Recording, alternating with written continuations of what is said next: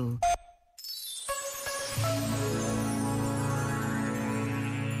Recorda-nos o Papa Francisco que a vida e a história demonstram que não podemos ser nós mesmos sem o outro e sem os outros.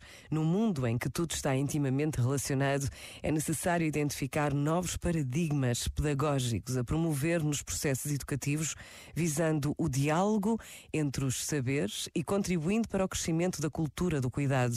E a cultura do cuidado é uma cultura da harmonia, é preservar a harmonia, não uma cultura de detalhes que interrompa a harmonia com efeito, esta cultura está intimamente ligada a uma educação inclusiva, assente sobre os pilares da ecologia integral.